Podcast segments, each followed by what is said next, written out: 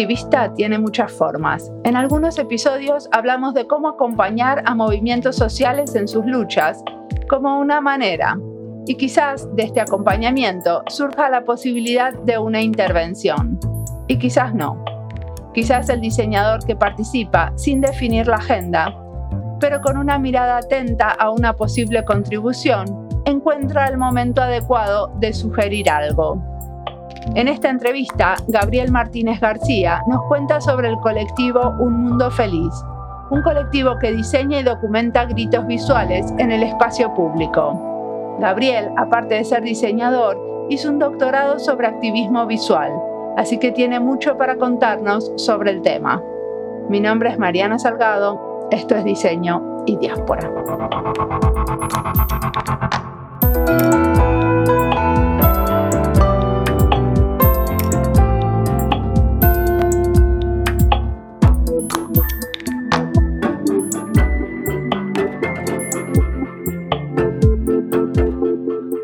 ¿Quieres presentarte? Bueno, eh, mi nombre es Gabriel Martínez eh, y junto a Sonia Díaz formamos el colectivo Mundo Feliz, que es un colectivo de, diseño activista. Nosotros vivimos en Madrid, aunque bueno, Sonia es de, Cantabria, que es del norte de España, y yo de León, que también es del norte de España. Perfecto. Eh, ¿Y qué tipo de cosas hace un colectivo de diseño activista? es una buena pregunta. La verdad es que como justamente nuestro trabajo no es comercial ni nace de, encargos en general, pues la verdad que hacemos o nos dedicamos a aquello que realmente nos preocupa, nos llama la atención, vemos que puede tener un interés, especialmente eh, algo que nos motiva. Eh, pero ustedes aparte tienen una actividad comercial de la que viven, ¿cómo, cómo funciona? Sí, bueno, nosotros hemos sido diseñadores eh, dentro del mundo comercial muchos años, pero ahora realmente estamos un poquito fuera de esa parte del mercado. No nos ha interesado mucho, o con el tiempo hemos descubierto que no nos interesaba eh, y dedicamos la mayor parte de nuestro tiempo a la docencia y a, bueno, a otras actividades culturales, pero que en general no están remuneradas. Ah, en la docencia tampoco, porque en España la docencia en general está remunerada. remunerada. Bueno, eh, eh, a ver, somos funcionarios en una escuela pública, entonces eh, la verdad es que nuestra remuneración, como pensamos, es adecuada. Puede que hay gente que gane muchísimo más dinero, para nosotros no sirve, nuestros gastos tienen unos límites, con lo cual, pues tampoco, o sea, nuestra perspectiva siempre ha sido mm, hacer o descubrir intentar llevar a cabo esas cosas que nos, que nos estimulan, ¿no? Y en eso preferimos esa parte posiblemente a, ganar más dinero, ¿no? Em, con lo cual, bueno, eso también nos permite pues, dedicarnos a eso, efectivamente, a, compartir lo que hacemos, nuestro trabajo, a, no sé, a divulgar el trabajo de otras personas también. Perfecto. ¿Y qué estudiaste? Bueno, pues eh, Sonia y yo coincidimos eh, justamente estudiando eh, Bellas Artes eh, ella había, estaba estudiando psicología yo filosofía y descubrimos que, bueno, que nos, nos sigue gustando mucho esas dos eh, sistemas de, de, información ¿no? y de referencia, pero vimos que lo que nos, un nos interesaba un poquito era la expresión artística aunque luego lo enfocamos más evidentemente al diseño porque nos interesaba la comunicación. Pero en, en, la universidad cuando estudiaron, estudiaron filosofía y psicología. Sí, no, lo que pasa es que antes de terminar, yo hice hasta cuarto y Sonia creo que hizo tercero, pues pasamos a hacer eh, bellas artes. Y luego, bueno, ella ha hecho periodismo, es licenciada en periodismo, licenciada en relaciones públicas y publicidad. Y yo, bueno, yo he hecho un doctorado en, en pues en activismo visual, he hecho mi tesis doctoral. Sí, ¿en qué universidad? Pues eh, en la misma que estudié, que es en la Universidad de Salamanca. Ok, ¿y es en la misma que trabajas? Eh, no, trabajamos en Madrid en una escuela pública de, arte y diseño, eh, que es una de las, bueno, de las más clásicas. ¿Es una universidad o es una escuela? Es una escuela profesional. Aunque bueno, aquí son grados, son grados superiores. Ahora la verdad es que está un poquito muy unido. El nuestro sería como el paso a que tenga un título luego universitario, pero digamos que lo nuestro está más cercano. Por lo menos acá en Finlandia se le dice politécnico, ¿no? Ah, realmente nuestros alumnos son dos años, entonces pueden, si quieren seguir haciendo más, es decir, muchos además vienen de otras carreras que ya han hecho otros estudios y quieren eh, pues aprender un poquito más de la parte pues, gráfica, ¿no? de la comunicación visual. Perfecto. Eh, y cuando vos me hablas siempre de Soña y de vos, ¿eso es porque el colectivo son ustedes dos o hay otra gente que también forma parte del colectivo? ¿Cómo funciona este colectivo? Pues mira, el colectivo nació, bueno, impulsado por nosotros dos. Lo que pasa es que había muchas más personas. Llevamos unos 20 años eh, trabajando dentro más o menos del colectivo, con lo cual, bueno, aparecen, desaparecen. También la intención, justamente como no es comercial, digamos que esto es una parte de un proceso, ¿no? Posiblemente nosotros somos los dos que quedamos porque hemos sido los que siempre hemos mantenido un poquito el interés y seguimos llamándolo, a pesar de que es, una pareja, realmente ahora, seguimos llamándolo colectivo porque seguimos haciendo trabajos de manera colectiva con a veces hasta con instituciones, aunque no es lo que más nos gusta, pero con otros individuos, con grupos, es decir, que nosotros asimilamos en el colectivo cuando trabajamos a, a, esos grupos de personas con las que colaboramos. Por eso nos gusta seguir llamándolo colectivo, ¿no? porque eh, es una manera también que entendemos que no es solo nuestro trabajo, aunque nosotros lo lideremos. Perfecto. Y acaban de publicar un libro que lo llaman el libro, mm. el libro de la protesta. Y una cosa que me pareció maravillosa que estuve leyendo es que es trilingüe. Felicitaciones. Sí. ¿Me contás un poco del libro? El, el, libro Protesta realmente es una, vamos a llamarlo así, una reedición de, un, libro que salió en 2008 que se llamaba Pictopía, que lo que trataba era de unir pictogramas de libre uso. En el caso de Pictopía ya estaba en dos idiomas, en inglés y en, en, y en español, entre otras cosas porque nosotros siempre hemos intentado divulgar al máximo nuestro trabajo. Y en este caso, bueno, Protest pues ya salían tres idiomas. La verdad es que siempre que podemos salen en varios idiomas porque nos parece más interesante. Eh, en el caso de Protest estaba en tres idiomas porque un poquito la idea que nuestra referencia es mucho el diseño francés, o sea que nos parecía también muy interesante que pudiera tener ese, ese camino. En el caso del inglés, pues evidentemente el mundo anglosajón, aunque nosotros tenemos más conexión posiblemente con el diseño norteamericano, tampoco sabríamos explicarlos porque ha sido así, ¿no? Gracias a las redes es donde más eh, posibilidades hemos tenido de colaborar. Y, y bueno, en el caso del, del, español, pues también porque es una lengua que para nosotros es vehicular en el sentido de que toda Iberoamérica, porque casi podemos decir que más que en España, hemos trabajado mucho más hacia afuera, gracias a las redes, no tanto porque hayamos viajado mucho, porque a veces esas posibilidades tampoco económicamente las tenemos, pero sí a través de las redes, de proyectos en los que nos invitan o a veces conocemos, eh, nos, los descubrimos y queremos nosotros invitarnos a colaborar ¿no? Siempre que sean proyectos abiertos nos Pero gusta decime una cosa, sí. este libro que acaban de sacar, yo tengo entendido que son eh, como afiches de diferentes eh, colectivos que usaron estos pictogramas uh -huh. que ustedes hicieron. ¿Es así? ¿Entendí bien? Pues algunos sí, pero no necesariamente. Hay, puede ser que al leerlo has visto una serie de pistas. Nosotros queremos hacer un homenaje justamente a los colectivos, a los activistas a lo largo de la historia, para explicar que nosotros somos bastante políticos, pero muy contrarios a los partidos políticos. Nos interesan más los movimientos sociales.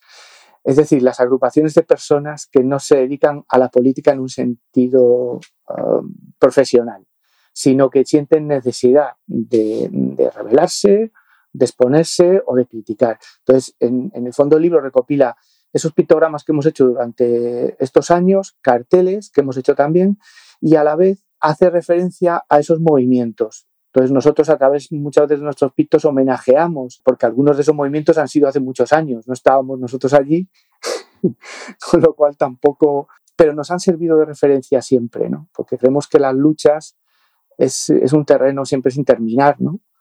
O sea que ustedes lo que hicieron es una compilación de imágenes eh, sobre activismo de movimientos sociales. Sí, pero son nuestros todos los diseños que aparecen ahí. Quiero decir que nosotros lo que sí en la parte de los textos sí hacemos referencia porque nos gusta mucho esa parte pedagógica de explicarle a la gente, por ejemplo, qué era el 15M, que hay eh, grupos como Otpor que en, en, un país determinado crean una acción, como que hay un movimiento, pues evidentemente por la liberación de la mujer o en contra del, movimiento de Miss América, etcétera. Lo que utilizamos esos textos que posiblemente has leído son para de alguna manera dar a conocer todos los movimientos, pero las imágenes son pictogramas que, que nosotros bueno, dejamos libremente para que la gente los use y que nosotros utilizamos siempre que podemos a través de fanzines, de carteles, de pegatinas, etcétera.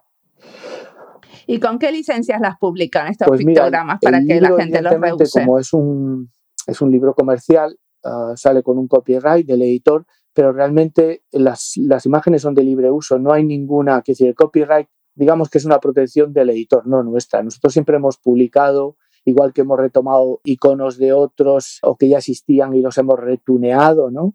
la idea un poquito es que tengan vida, ¿no? Que no se mueran, que no estén protegidos. En el fondo, si la gente no los usa, no sirven para nada. Está bien. Y, pero, por ejemplo, si uno quiere buscarlas y encontrarlas, ¿tengo que comprar el libro para poderlas copiar o hay alguna página web de donde las pueda sacar también? Bueno, comprando el libro tienes acceso a un, a un banco que, realmente la tiene la editorial. Pero nosotros siempre decimos que si alguien quiere alguno de esos pictos o lo necesita, nosotros siempre los, eh, eh, los enviamos. Es decir, nos mandan un email, hemos, los hemos tenido, tenemos una página web, lo que pasa es que ha desaparecido y no nos hemos preocupado mucho porque, bueno, al final, mm, como esto no es un negocio, es una actividad, sabemos que si la gente está interesada en pedírnoslo, se los enviamos sin problema y le enviamos los carteles. Eh, muchas veces nos ven con pictogramas que usamos en camisetas se los enviamos para que la gente se los imprima, no vendemos nosotros camisetas. o sea, un poquito la idea es también que la gente se esfuerce en pedirlos, ¿no? Aunque los tengan un acceso. Hemos pensado varias veces hacer un repositorio como teníamos al principio, pero en un momento determinado decidimos que no, porque nos preferíamos que la gente contactara con nosotros para pedirlos o con alguien que los tuviera, ¿no? Sí, lo que pasa es que en general cuando uno necesita un pictograma está como apurado y tener que mandar un mail a alguien para que te mande quizás una respuesta, o sea, como en términos de accesibilidad es mucho más fácil que esté como parte de un repositorio existente. Por ejemplo, hay muchos repositorios que comparten con eh, licencias eh, creativas con atribución, como The Noun Project. O sea, unirse a uno de esos es una posibilidad. A ver, lo hemos hecho. Muchos de nuestros pictos se encuentran en muchísimos de esos espacios de libre uso. Lo que pasa es que en el caso que comentabas, pues de hacer una web o poner nosotros un repositorio, la verdad es que somos somos un poco, no tenemos tiempo para hacerlo y lo hemos planteado varias veces, en un primer momento sí lo hubo y tal vez lo, posiblemente lo que acabamos haciendo será pues eh, subirlo como hemos hecho en otros proyectos en un Google Drive y que la gente se lo pueda bajar de, una manera pues fácil, porque no tenemos, la cuestión es que no hemos tenido tiempo de organizar esto. No, pero incluso eso de subirlos a un Google Drive y poner el, el enlace desde su propio blog, eso sirve pero muchos de nuestros iconos están en, esos espacios ¿eh? virtuales. Lo hemos hecho siempre, siempre que hay, de hecho hemos colaborado muy activamente en crear algunos de ellos. A lo que me refiero es que exactamente un mundo feliz no lo ha hecho, pues porque no tenemos tiempo. Entonces en eso preferimos colaborar con otros, participar compartiéndolos con otros y bueno, ya que lo comentas, nos lo tendremos que replantear a lo largo de este año. Decime una cosa, vamos a las a las bases un poquito, vamos a volver atrás, ahora que ya hablamos del proyecto. ¿Por qué te parece que el grafismo tiene un gran potencial como eh, apoyando los movimientos sociales? Mm, bueno, justamente en, el libro pedimos a una serie de personas que hicieran unas, unas introducciones sin hablar exactamente de un mundo feliz. Entonces, por ejemplo, bueno, personas reconocidas como Stephen Heller anota bien o da una buena explicación a eso que dices. Dice que justamente todos los movimientos han tenido imágenes y es importante hacer esas imágenes. Para nosotros la cuestión es que hay veces que, eh, vale, tal vez estamos pensando todos en grandes movimientos y nosotros pensamos en los pequeños movimientos, en los movimientos diarios, en una manifestación, te haces tu imagen o las llevas, las compartes, nosotros lo hacemos, haremos pegatinas y las compartimos o te diseñas una camiseta para eso, la gente te pregunta, entonces es ahí donde nos piden el email y les enviamos las imágenes. Es decir, que nosotros creemos que como diseñadores tenemos la capacidad para visualizar o dar forma a esos sentimientos compartidos, ¿no? Y que a veces pensamos que cuando se organizan desde instituciones, en nuestra opinión, no molan tanto, no son tan interesantes, porque tal vez se neutralizan o se enfocan. ¿no? La idea para nosotros de los pictos, cuando hacemos, de hecho, muchas versiones, es porque nos gusta que cada uno escoja el suyo, ¿no? que no haya esa idea tal vez tan institucional de algo que representa a todos. No, nos podemos representar con ligeras cambios, hasta con imágenes muy diferentes, ¿no? Entonces, evidentemente, la imagen es nuestro fuerte y creemos que eso es lo que nosotros podemos compartir, ¿no? Esa empatía a través de las imágenes. Bueno, pero también, pero también pasa algo en el proceso de armar esas imágenes, ¿no? Cuando es un, un proceso que eh, incluye a otros. ¿Ustedes trabajan conjuntamente con algunos movimientos sociales para crear esas imágenes? ¿Cómo es el proceso? Pues mira, mm, trabajamos pero somos bastante libres. ¿eh? De hecho, uno de los textos también de una persona con la que colaboramos aquí, cuando el 15M, con, con un proyecto de estos online que se llama Voces con Futura, que imágenes de libre uso, ella lo comentaba dicen, bueno, mundo feliz, entran, salen, van a su bola, a su ritmo y es que nosotros también creemos que esa es una libertad, ¿no? El pertenecer a un movimiento, no a una institución. Por eso en lo que comentas, nosotros funcionamos mucho compartiendo, a veces nos llaman para decir, oye, ¿por qué no haces un taller de...? Pero también nuestros talleres son un poquito raros. Eh, es decir, no solemos dedicar mucho tiempo a hablar cosa que normalmente molesta. La gente tiene, viene con ganas de hacer imágenes, ¿no? Y muchas veces discutimos qué imágenes hay que hacer. Entonces hay veces que cuatro días de taller se pasan tres días discutiendo y uno haciendo. Y hemos visto que eso es muy importante, porque al final lo que sale no es, o sea, el libro realmente está lleno de imágenes que a nosotros lo mismo ni siquiera nos gustan. Eh, vemos a veces nuestros pitos y decimos qué feos son, pero es que son buenísimos, porque a la gente le llegan, ¿no? Entonces, eso para nosotros es una clave. Eh, no ver lo bonito, lo feo, sino que cuenta alguna historia, ¿no? Vuelvo a la palabra, que empatiza, que llega. Y en eso creo que a veces el diseño comercial institucional crea imágenes muy interesantes, incluso podría decir muy buenas, pero a veces muy alejadas del día a día, ¿vale? O sea, demasiado institucionales, por así decirlo. Pero entonces, en general, el movimiento social te da unas palabras claves para armarles unos pictos, sino que ustedes trabajan de manera independiente y les dicen acá hay algunos, hagan lo que quieran con eso. Una manera es esa, aquí hay algunos hagan lo que quieran. Otra es a través de los talleres, nosotros reformulamos esas imágenes que aparecen eh, y las reutilizamos. Y a veces también hemos tenido algunos encargos directos, pero si te digo la verdad, yo pienso que no ha salido muy bien, porque al final muchas instituciones funcionan muy corporativamente, como muy de arriba a abajo. Y nosotros funcionamos de abajo a arriba, o no sé si de abajo al medio, sí. más que llegar arriba. Nos gusta más que la gente se sienta cercana a esas imágenes, que quieran usarlas, eh, no dar un mensaje terminado. Eso también, por ejemplo, es algo que hemos aprendido en el tiempo. Las instituciones quieren mensajes muy definidos y terminados. A nosotros no nos gustan, nos gustan que la gente los termine, que sean ambiguos, que no esté claro. Muy bien. para que haya un poquito más de debate, ¿no? Y de, no sé, de intención.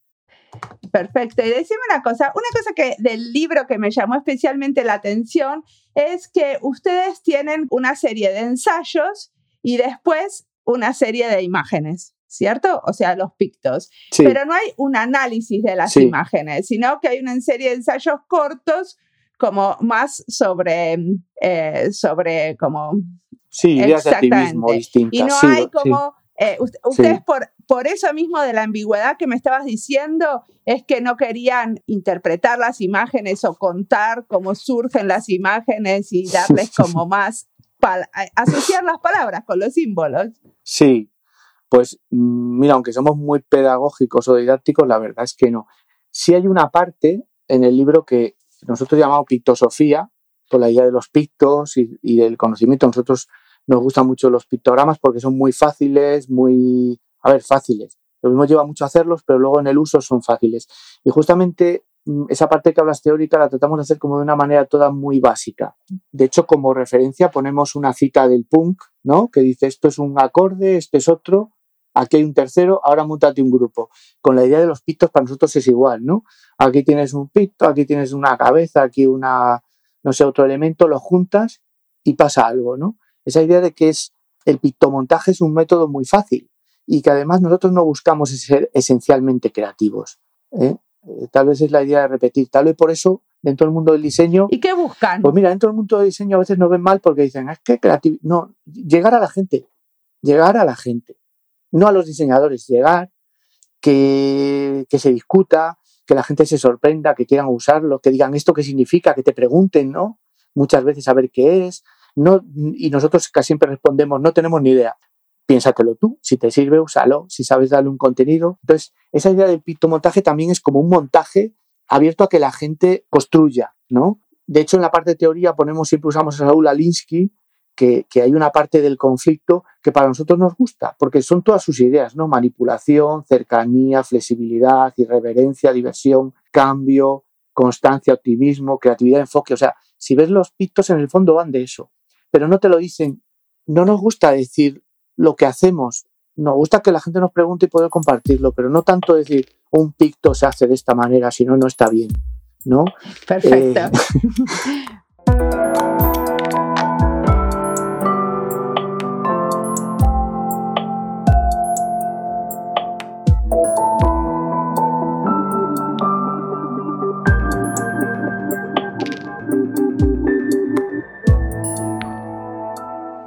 entrevista será parte de la lista Diseño y Activismo, que ya tiene 25 episodios.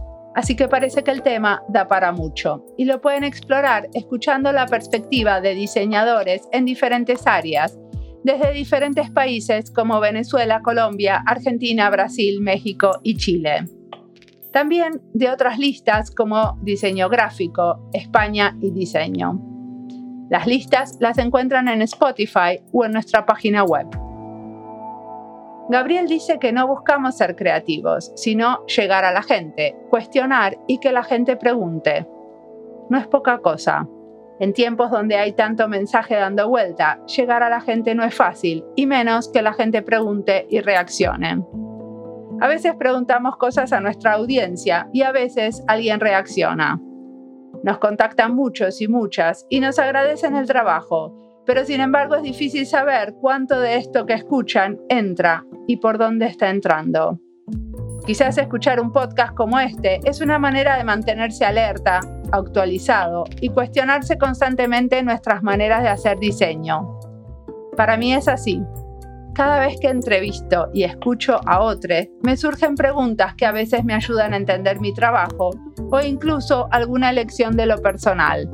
Y esas preguntas son mi manera de reaccionar ante la escucha que propone un podcast, ante el otro. Sigamos ahora escuchando a Gabriel.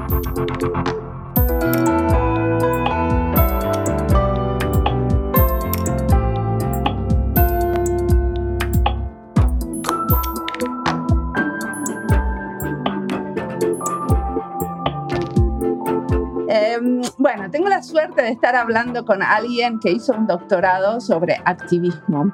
Entonces, em, ¿te puedo preguntar qué estudiaste en, tu doctorado? Bueno, el, doctorado al final, el tema lo, planteaba yo, que si yo el doctorado lo empecé haciendo en, de hecho me tuve que cambiar porque se me pasaba, he llevado 20 años en hacerlo, ¿eh? porque no era lo que me dedicaba de una manera directa. Quiero decir, te dedicas a buscarte la vida y mientras vas estudiando ¿no? y aprendiendo. Entonces, ah, lo hice en, pedagogía eh, y en didáctica del diseño, pero yo el enfoque que tenía desde el principio eran las estrategias, se llaman estrategias creativas de interés público, el arte como mensaje y espectáculo social. La idea para mí era muy clave entre eh, las dos palabras clave, ¿no? espectáculo o no espectáculo, ¿no? Que, es, que es un poquito sobre lo que trabajamos. O muchas veces las acciones y el activismo tiene una manera espectacular que yo creo que a veces funciona en un primer momento, pero luego es peligroso que si sea, sea un espectáculo. Pero vos, por ejemplo, cuando hablas de espectáculo, incluís, por ejemplo, eh, el espacio público y los afiches y los pictogramas. O sea, no estamos hablando de teatro y danza en un teatro, ¿no? Bueno, o al final la mezcla de todos, pero a lo que me refiero es que muchas veces vemos como que una manifestación es un espectáculo, ¿no? Una manifestación en la calle, está claro, y cada vez más pero la cuestión interesante es el contenido, ¿no? Y sí que una preocupación que, que por lo menos yo siempre he tenido y Sonia, desde nuestra perspectiva, es en el diseño pasa un poquito igual con lo espectacular, ¿no? Y con los premios y siempre decir, mira, si está bien, pero para el activismo eso no, eso no está bien. Puede que esté bien para una gran institución o que en un momento funcione, pero a la larga hay que seguir manteniendo vivo eso, ¿no? Entonces, nuestra preocupación o yo en la parte de la tesis, una que me, que me preocupé mucho y de hecho esto recoge algunas algunas análisis de, esa tesis, ¿no? Hay un cuadro en el que habla de prácticas autónomas, sociales y culturales. Eh, yo siempre defino que en el ateísmo hay esas tres, ¿no? Primero la autónoma, que es la personal, la interpretación de la realidad desde una perspectiva no de fuera, sino cómo te sientes, qué es qué cultura tienes, qué, qué es lo que esperas. Luego una práctica social, que es la que pones en colaboración con un grupo de personas, porque si no tampoco es un activismo. Y luego una cultural que en este caso, por ejemplo, es lo que hablamos. Si, nosotros presentamos a lo largo de la historia distintos ejemplos de qué ha pasado, aunque sea de una manera muy sencilla, y explicamos por qué la gente se ha juntado, por qué hace eso, la cultura al final activista es algo que se va construyendo, no es un constructivismo. Pero supongo que eh, por ser diseñador también te interesa especialmente el diseño activista, ¿no? Y el diseño que apoya movimientos sociales pasa como en muchos niveles y de muchas maneras. Una es la que ustedes hacen, que es a, través de eh, facilitar pictogramas y talleres para hacer estos pictos. Eh, ¿Seguís también el desarrollo del diseño activista en otros espacios y de otras maneras? Sí, sí, es evidente, ¿no? Que para nosotros es, eh, de hecho nosotros en eso nos sentimos muy humildes. Si hemos tenido nuestro interés, pues ligado un poquito a nuestra manera de, a nuestra vida, pero nosotros realmente si nos ha motivado algo de esto es lo que vemos, ¿no? Eh, especialmente pues conexiones con, con Jazzits, con, con, eh, con, algunos colectivos en, en, Nueva York, en Brooklyn, o determinados diseñadores en, en, Francia, que también nos han influenciado muchísimo. Y te diría que en España posiblemente también, pero no tanto como imagen. Tal vez aquí, bueno, autocríticas, miramos más hacia afuera, porque lo que tenemos aquí lo vemos muy limitado. Nosotros hemos participado muchas veces no nos no hemos sentido, bueno, nos hemos sentido bien con la gente, más que con los grupos. Pero, por ejemplo, si yo quiero saber más sobre diseño activista desde tu perspectiva, concretamente, ¿qué me recomendás mirar? Pues mira, eh, especialmente mm, para nosotros son, relevantes eh, determinados movimientos en Francia, que, que, si, que si lo buscas eh, no es muy complicado. Espera, a ver, que para los nombres soy un poco desastre. Eh, búscalo tranquilo. Y mi francés es muy malo. ¿no? Nosotros trabajamos juntos en un trabajo ensemble. O sea, los diseñadores que siguieron a Grapus, para nosotros se han marcado. Eh, por ejemplo, o Las Luchas, eh, que es un, también es un espacio donde la gente sube carteles de libre uso, ¿no? Em, nos ha marcado mucho ese diseño francés porque creemos que ellos sí que tienen una tradición muy fuerte. En el caso de, Estados Unidos, pues ya SIDS, el, el, colectivo este, nos parece fundamental porque ellos como grupo, pues en cierto sentido anarquista, que van, bueno, generando sus proyectos y compartiendo mensajes que además no son comerciales en el sentido consumista, ¿no? Evidentemente que, gastas un dinero en una serie de carteles, una de libros, pero no es la función del consumismo, sino el aprendizaje, la cultura, el que tenga que ver con tus ideas. Entonces, para nosotros son claves, ¿no? Y en el caso de Iberoamérica, que decir, más que posiblemente grupos específicos eh, seguimos cosas de las que se hace mucho en Argentina, ¿no? Para nosotros el, diseño argentino nos ha influenciado mucho, por un lado, en, un, en un, elemento oculto, como pueden ser el fantasma de ella, es decir, una tradición que hay, que hay muchos, ¿no? O con, por ejemplo, Coco Cerela, que, que conocimos aquí en Madrid varias veces. Lo que sí vemos, digo por algunos ejemplos muy básicos, ¿eh? creo, creo que Argentina justamente, también por necesidad, mm, ha construido una serie de, de, comunicación, especialmente en el arte, ¿eh? porque bueno, nosotros venimos de arte y al final Tucumán Arte pues posiblemente fue la referencia. bueno, y en el caso del conceptual español, nos parece siempre que el, arte conceptual para nosotros fue una referencia, pero mucho en el iberoamericano tiene un componente muy político muy fuerte que en otros lados posiblemente no tenga tanto, ¿no? O el cartel polaco en sí mismo, aunque luego necesariamente no, no tenga que estar tan politizado, pero bueno, las dictaduras hacen que se politice lo que ni siquiera es político, ¿no? la vida diaria. Quiero decir, ni siquiera es político, es político, pero no lo que hablamos de los partidos, sino en la vida real. Pero bueno, nos pasa también mucho en, Asia, seguimos algunas, algunos movimientos, pero la verdad es que también es más seguir los movimientos que propiamente a veces a, las personas. Y nosotros, aunque participamos, por ejemplo, hay muchos concursos, muchos encuentros de carteles, de afiches entre comillas, que algunos pueden ser políticos, tampoco esas, aunque hemos participado, tampoco esa es nuestra filosofía, porque nosotros no hacemos carteles, a veces hacemos carteles, nosotros hacemos imágenes, imágenes que se pueden aplicar en todos los soportes posibles, entonces también en eso a veces somos un poquito outsiders, ¿no? Porque no entras en una categoría de, afiche político, eh, eso, las pegatinas, que es lo que más hacemos, eso que digamos es muy vulgar, es muy básico, es lo que nos gusta, ¿no? O camisetas que haces en un momento determinado para irte a una manifestación o una pancarta, tiene un valor estético y cultural y activista, pero no para a veces mm, ponerlo en común como se pide en determinados encuentros, ¿no? Muy bien. ¿Y qué, ¿Y qué te parece que podemos leer o escuchar si queremos aprender más sobre esto, sobre diseño, activismo y bueno, especialmente el diseño gráfico? Pues mm, bueno, nosotros siempre decimos que lo mejor es leerse a Saúl Alinsky, que no tiene nada que ver con el diseño gráfico, pero sí con el diseño, porque él como activista y pensador es un referente, ¿no? También decimos que a veces en la parte del diseño más que leer hay que, o sea, más que mirar hay que leer, ¿no? pensadores que un poquito lo apliquen. A nosotros, por ejemplo, nos gustó una de las invitadas a las que eh, invitamos a que, a que escribiera, es una persona que cuando leímos algunos de sus, de sus libros y vimos cómo trabajaba, nos impresionó mucho. Sara Corbett, eh, que ella hace craftivismo, que contaba, nos gustó mucho esa idea de que después de trabajar mucho eh, en muchas manifestaciones, pues acabó quemándose, ¿no? Y tuvo que buscarse otra manera de acercarse que era justamente en la tranquilidad, con otras personas haciendo, ¿no? cosiendo, poniendo esos elementos en la calle. Pues esa parte de activismo para nosotros es fundamental, porque es un poquito como lo que nos gusta a nosotros el día a día, las pequeñas cosas. De repente haces una postal y las vas regalando, no tiene por qué haber pasado nada especial. Te pones en la calle y las regalas, o los periódicos que hacemos. Entonces es la manera de ponerte a hablar con la gente también, de preguntarle qué les preocupa. O sea, que son actividades que no es tanto espectaculares, sino el día a día. ¿Y mm, en el futuro qué te imaginas? Pues mira, no, es, es una buena pregunta. Para nosotros, tanto para mí como para Sonia, el futuro que nos gusta, evidentemente, es estar en el campo. Estamos en la ciudad porque es el trabajo, pero tenemos muy claro que nos gustaría alejarnos de, no de las personas, pero sí de las masas.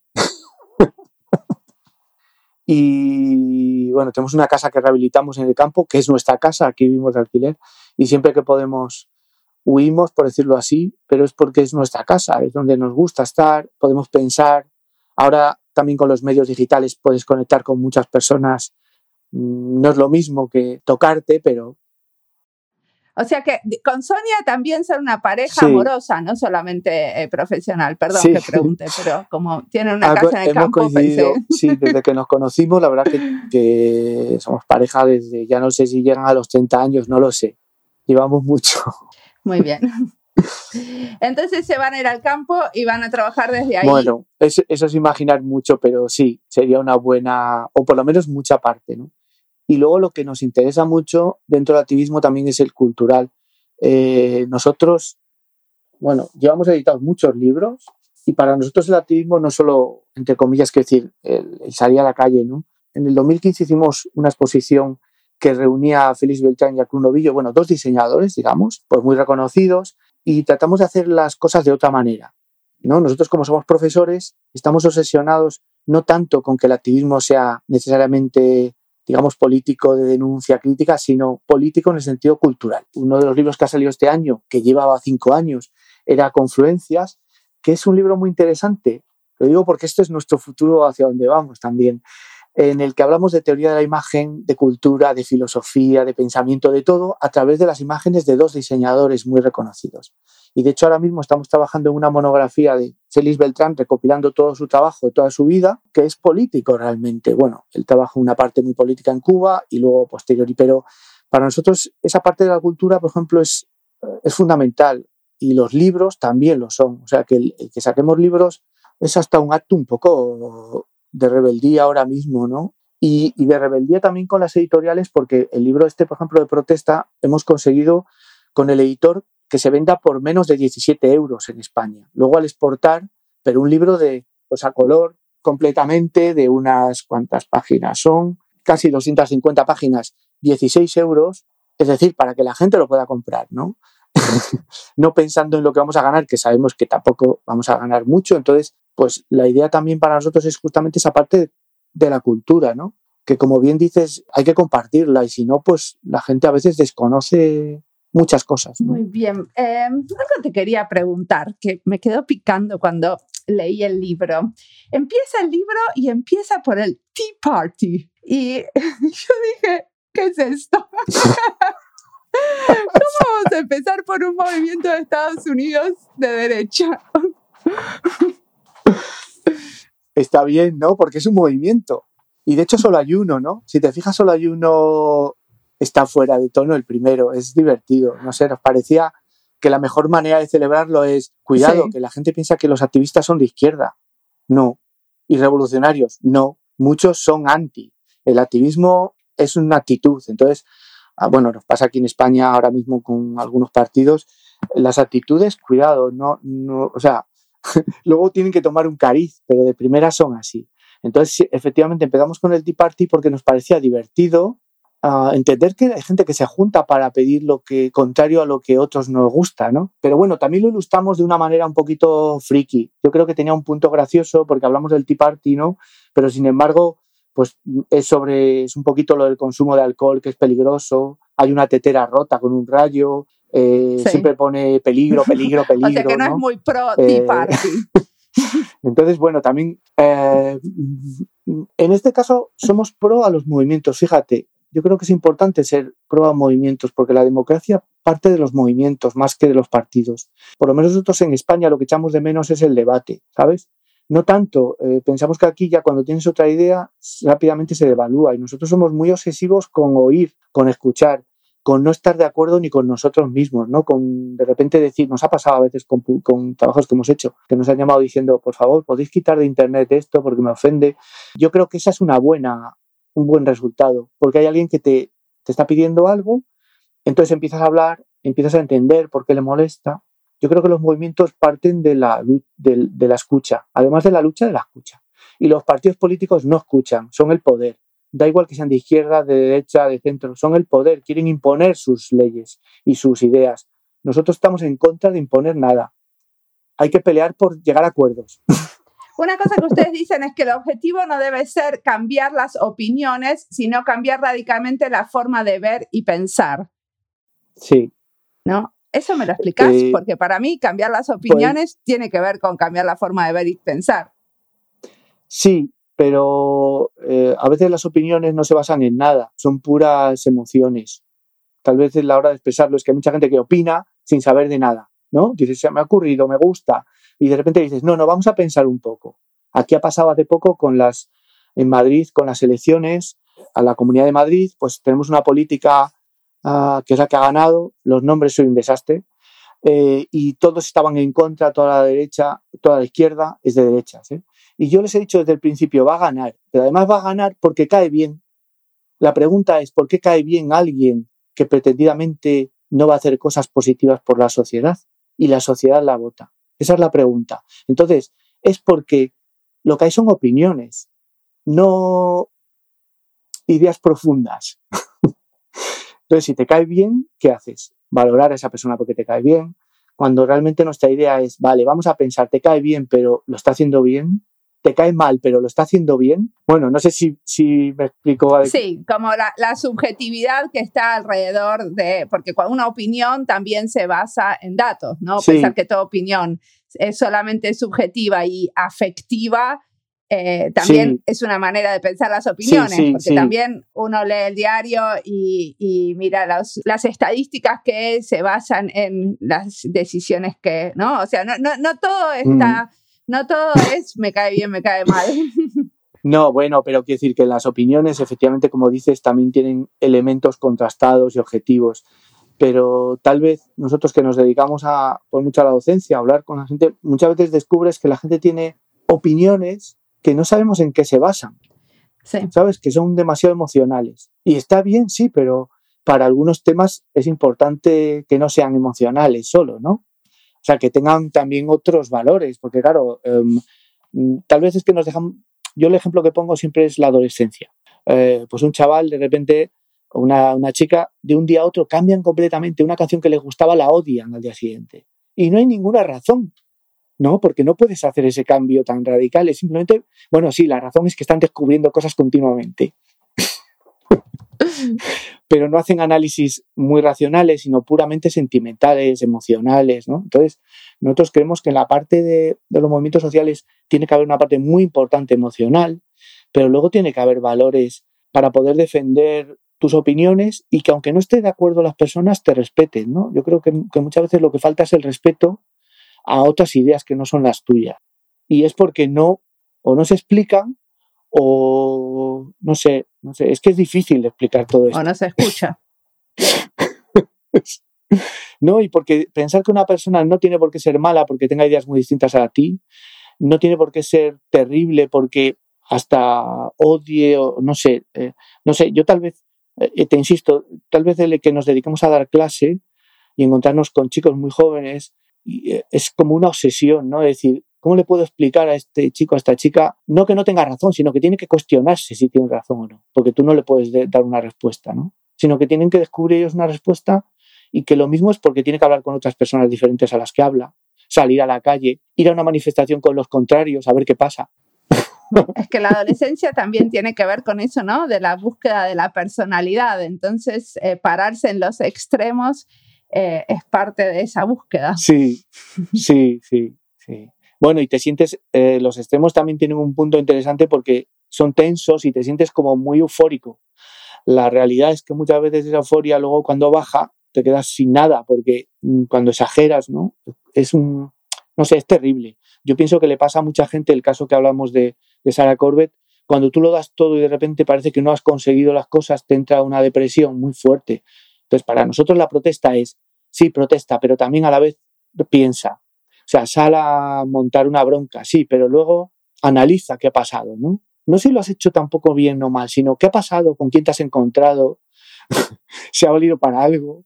Eh, a veces las protestas para nosotros nos han valido para conocer a gente. No hemos resuelto los problemas del mundo, pero hay veces que te has encontrado con personas muy interesantes, ¿no? Con las que compartes cosas. Y a veces te llevas hasta un shock de darte cuenta que eso que defendías, la persona que lo defendía ha sido un fracaso total. ¿No? Entonces, bueno, es un tema el de la protesta, yo creo. Uh, en España, por ejemplo, no sé en la cultura donde tú vives, pero aquí, por ejemplo, la crítica es una palabra negativa que la gente no entiende. Cuando criticas, la gente siempre piensa que estás haciendo de menos y yo explico que la crítica es cuestionar, no es insultar, no es, o sea, es para debatir. La crítica es puede ser destructiva, sí, pero tiene que tener un componente también. Es decir, si yo te digo, no estoy de acuerdo contigo, vale, ahora explica por qué. Pero está bien decir no estoy de acuerdo contigo, es que aquí hay veces que no puedes te lo digo en el caso español, no te puedes meter con la izquierda. Nosotros nos metemos con todos, ¿no? Entonces, cuando tenemos muchas imágenes con la izquierda que dicen, no deberíais decir eso, y nosotros decimos, es que es lo que piensan algunas personas, con lo cual hay que discutir esto, ¿no? Y la mejor manera es poner imágenes para que la gente opine y diga, no tiene razón, está mal, no sé. O sea que para vos hacer y producir imágenes es una manera de crear debate en la sociedad. Sí, y yo creo que nosotros siempre hemos pensado que el diseño, bueno, hemos dado algunos talleres que llamamos diseñar es opinar, decíamos. Justamente como diciendo, tú no solo haces un diseño para vender algo, tienes que dar tu opinión, tienes que poner tu punto de vista, ¿no? Tienes que aportar algo. Y antes te contaba de, de, que esos pictogramas muchas veces están abiertos, de que se pueden utilizar cambiando el pie de foto, que es el texto, cambian completamente.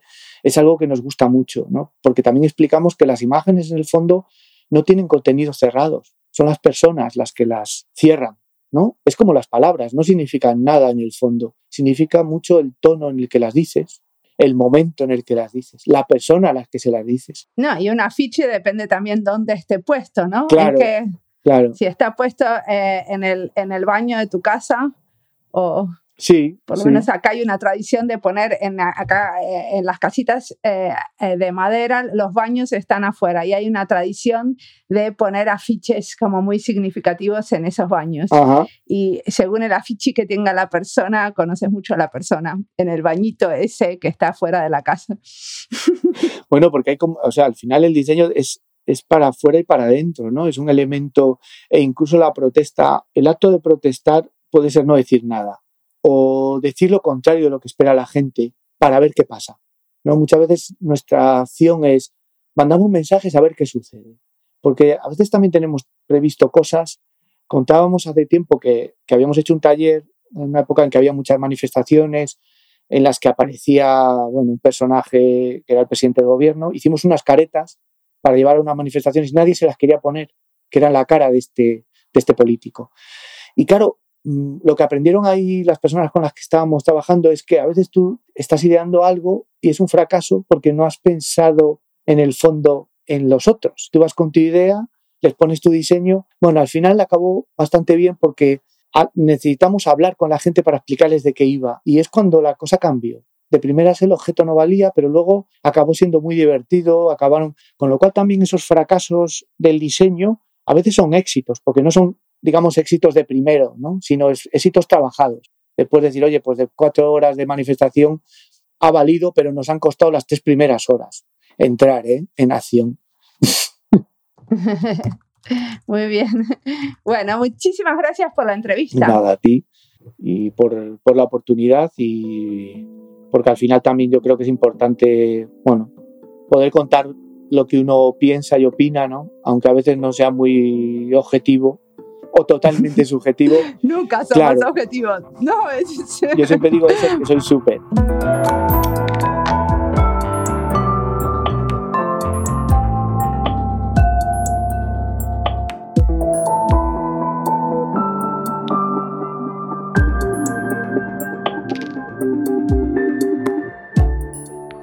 Durante la entrevista me costó entender esto que propone Gabriel, que el objetivo no es cambiar las opiniones, sino cambiar radicalmente la forma de ver y pensar.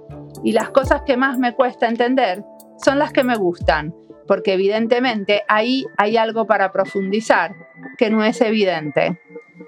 A veces las opiniones son un poco superficiales o no las compartimos con todo el cuerpo, no nos tocan o no llegan de verdad. Por eso son más fáciles de cambiar que las formas de ver y pensar. Eso es lo que yo entendí. Creo que se relaciona de alguna manera con lo que hablábamos en el episodio anterior con María Cristina Ibarra sobre el sentipensar. El sentipensar es justamente esto de hacer carne una opinión, llevarla más allá de lo racional y habitarla. Por eso las formas de pensar nos atraviesan diferente a las opiniones. Por eso algunas cosas las pensamos mal, porque no aunamos el cuerpo y la mente.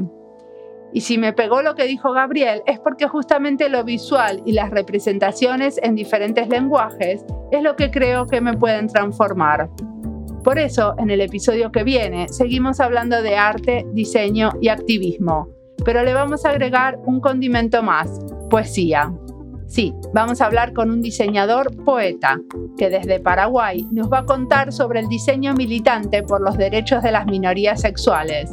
Y quizás con poesía lleguemos a reaccionar, hacernos mejores preguntas y transformar nuestras maneras de pensar. Como siempre, la música del podcast es de Antonio Zimmerman. El diseño de sonido es de Andy Fechi. Este podcast está publicado con licencia creativa común con atribuciones. Esto fue Diseño y Diáspora. Pueden seguirnos en nuestras redes sociales, en YouTube, Instagram y Twitter, o visitar nuestra página web diseñoydiaspora.org. No olviden recomendarnos. Nos escuchamos en la próxima.